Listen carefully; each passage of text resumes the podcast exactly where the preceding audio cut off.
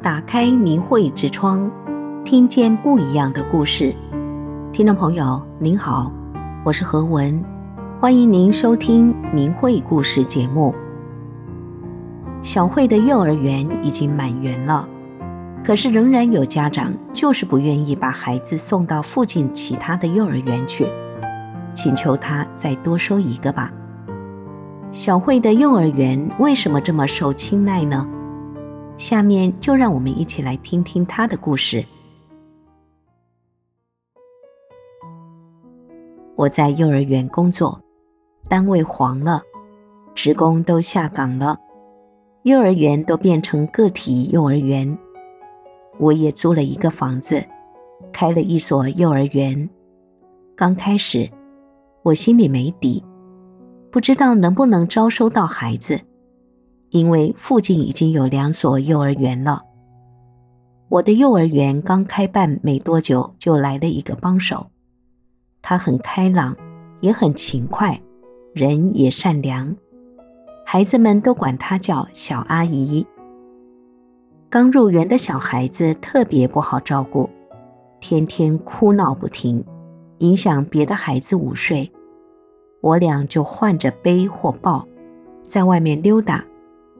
有的孩子不吃饭，我们就一点一点的喂。剩下的饭菜，小阿姨从来不倒掉，哗啦哗啦就吃。我说：“你别总吃剩饭，有新做的。”她说：“咱们大法弟子不能浪费粮食，有罪呀。”我被非法关押在拘留所时。马桶就在身边，你能不吃饭吗？而且根本就吃不饱。小阿姨因为学法轮功被中共非法劳教过，小班的孩子经常会把大小便便在裤子里。每次看到这种情况，我都发愁。小阿姨总是乐呵呵地说：“我来。”她袖子一挽，一边逗着孩子，一边给孩子脱裤子。我马上打来温水，我抱着孩子，他洗去，就一手大便，他从不嫌脏。有一天，一位家长送了一个十八个月大的小女孩，叫琪琪。按理我们不收这么小的孩子，收两周岁以上的。这位家长是学校老师，是孩子的姥姥。他给我讲了他的难处，说。这个孩子生下来没满月，爸爸妈妈就离婚了，女儿在外地上班，我一个人带着孩子又要上班，送哪儿也不放心。听说你们是学法轮功的，心地善良，送这儿我也放心。他看我为难，就说：“我多给托费，你一定要收下这孩子。”我深知，收下这孩子要付出很多。可是想到自己是大法弟子，师父教我们做事要为别人着想，他有困难，怎么能不管？于是我同意收下这孩子，并不多收托管费。他特别高兴，他一再告诉我，这孩子除了他，谁也不让见。琪琪的姥姥经常很晚接孩子，有时打个电话就不来接孩子了。小阿姨从无怨言，把他当成自己的孩子带。一天，琪琪的爸爸来了，要接孩子，我很热情地接待了他，希望他能理解我们，因为孩子的姥姥交代过，不许任何人接孩子。他很失望，说了一些不好听的话。我看到他们的积怨很深。我想这是让我碰上了，也不是偶然的。我搬了一把椅子让他坐下，倒了杯水。我关切地对他说：“我非常理解你的心情，想见孩子，这是人之常情。你先别急，我是学法轮功的，孩子放这儿你就放心吧。我们按真善人对待每一个孩子。”我同时开导他。是缘分使你们遇到一起，人与人之间要多一些理解。孩子的姥姥也不容易，一个人把孩子带得这么好，你看这孩子多可爱啊！那毕竟是你的孩子呀，这么长时间你都没管，也没拿抚养费，他能不生气吗？我们大法师父说，在矛盾面前退一步，海阔天空。恩恩怨怨何时了？互相理解一下，对你和孩子都好。琪琪的爸爸很赞同，点了点头，说：“谢谢你。”我给琪琪的姥姥打电话，叫她来接孩子。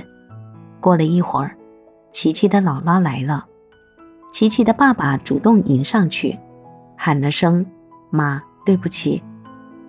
琪琪的姥姥把脸扭了过去，从她复杂的表情看得出她内心的矛盾与挣扎。这时，小阿姨把琪琪顶了出来，琪琪的姥姥抱起琪琪。姥姥眼里含着泪水，对琪琪说：“琪琪叫爸爸。”看到这儿，我的眼泪也止不住流了下来。他们化解了矛盾，高兴地带着孩子走了。看着他们的背影，我想这是大法的威力，融化他们之间的疙瘩。有一个大班的小朋友叫雨欣。在我幼儿园是三进三出，走了又回来。最后一次，雨欣的妈妈低着头把孩子送到院里就走了。我一看雨欣又回来了，我马上去接她，她一下子就扑过来，抱住我的腰，小脸贴在我怀里，说：“老师，我想你了。”我妈妈说再也不走了。我说：“老师也想你。”放学的时候，他妈妈来接他，很不好意思地说：“小辉老师，我们又回来了。你们教的真好。以前我觉得你们学法轮功怕把孩子教坏了，但是通过这几次转托比较，我觉得还是你们教的好。孩子在这学了很多东西。”算术学得特别好，快速加减法学得真好，还不用数手指。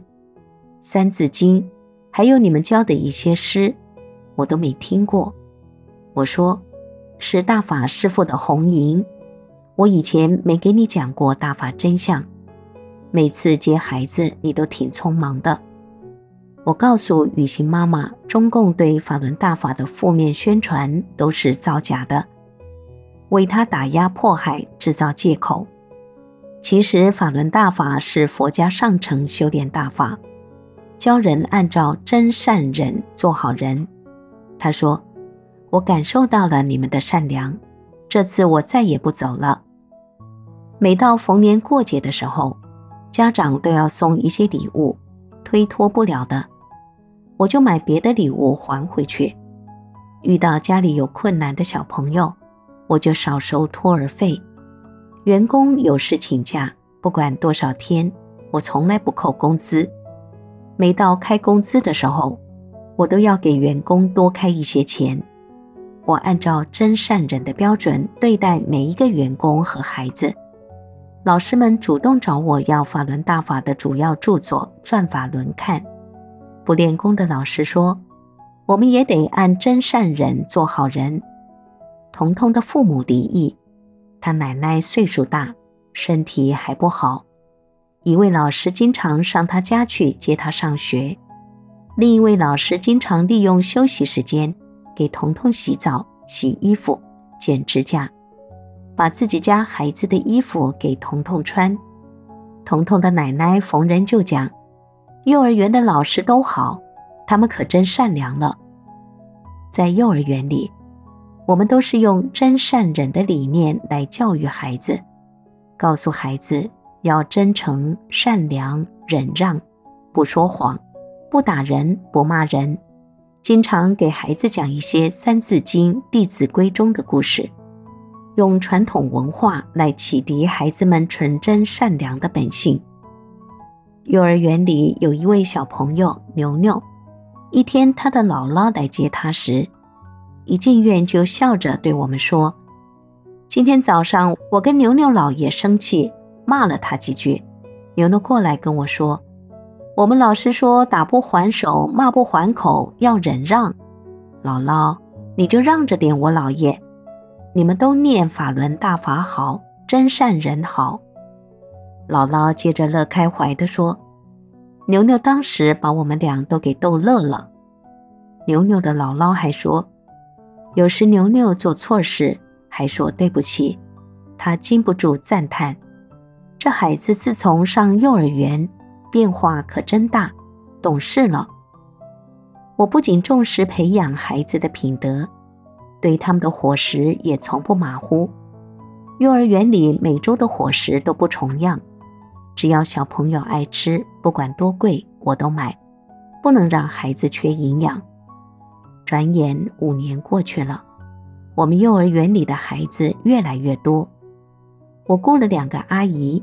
一天，我去交房租，我把手里的钱递给房东大哥，大哥没接，他红着脸说：“小慧，不好意思啊，房子我不租给你了，我女儿小薇要自己开幼儿园了。”我一听，马上就说：“那你怎么不早跟我说啊？往往哪儿搬呢？”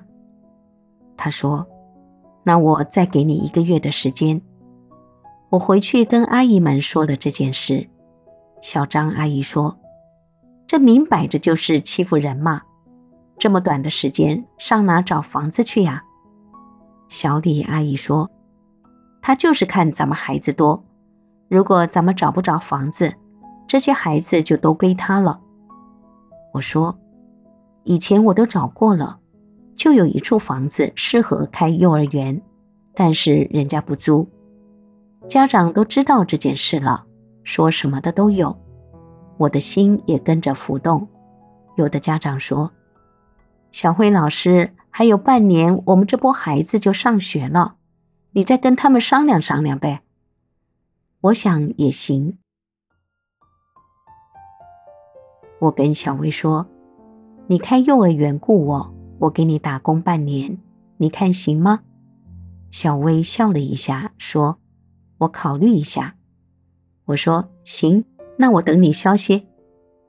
过了两天，我看小薇也没跟我提这事儿，我也就明白了，人家压根儿没想雇我。还有二十天就要离开幼儿园了，我心里有些难受。郁闷之际，我想起了大法师父讲过的一段话。其实，你们感到在常人中的名利情受到伤害而苦恼时，已经是常人的执着心放不下了。是啊，我察觉了自己这么难受的原因。不开幼儿园，多没名啊！不开幼儿园，在利益上损失也很大。舍不得自己带大的那些孩子们，这不是情吗？看看自己这几天的心情，很自私，想到的都是自己，没有想到别人。小薇没工作，一直在别人家的幼儿园里打工，自己家的房子自己想开，不是很正常吗？作为一名大法弟子，应该为他高兴。想到这儿，我决定不开了，把幼儿园给他。没多久。一位小朋友的家长跟我说：“小慧老师，我听说某某某家的房子要卖，你要不要去看看？”我一听，这不正是我以前看上的那处房子吗？可是我以前问过房主，他们一家不租也不卖。家长这样说，我有些不敢相信。于是我和家人过去一问，确有此事。真是太神奇了！我们很快达成了协定，我把这处房子买了下来，再找人铺了地热，简单收拾了一下，一看，简直太顺心了。大院套，阳光直射在明亮的教室里，大班、中班、小班、厨房、卫生间，大班的教室里挂上了法轮图，一边一张。很快，我们搬进了新的幼儿园。我又雇了一名教师。每天都有家长来看幼儿园，幼儿园的孩子越来越多，没有床位了，就连桌子和凳子都并在一起当床位。教委来检查工作，说：“你家孩子这么多，你得扩建了。”家长送来孩子，我不收了，住不下了。有位家长找到我丈夫说：“再收一个吧。”我丈夫说。实在是住不下了，你到别的幼儿园再看一看吧。家长说：“外面都说你家幼儿园好，吃得好，教得好，你妻子学法轮功，心眼好。在孩子面前，我像一个孩童般纯真，和他们一起玩闹。我也处处为孩子设想，每年的儿童节，我都给他们准备一些礼物，各种好吃的。”排练一些节目，和家长互动，孩子们穿上各种服装，表演自己的节目。我请来摄影师，为他们记录下美好的童年。幼儿园里一片欢乐，我把真善忍的美好展现给孩子们。在我的幼儿园里，法轮大法的美好，净化着每一个幼小的生命。听众朋友，小慧幼儿园之所以这么受欢迎的原因，透过故事，大家应该都清楚了。如果我们在家里也能以真善人对待自己的孩子，我们的孩子在幸福长大的同时，还会培养出好的品行和人格。您说是不是呢？今天的故事就说到这儿了。感谢您的收听。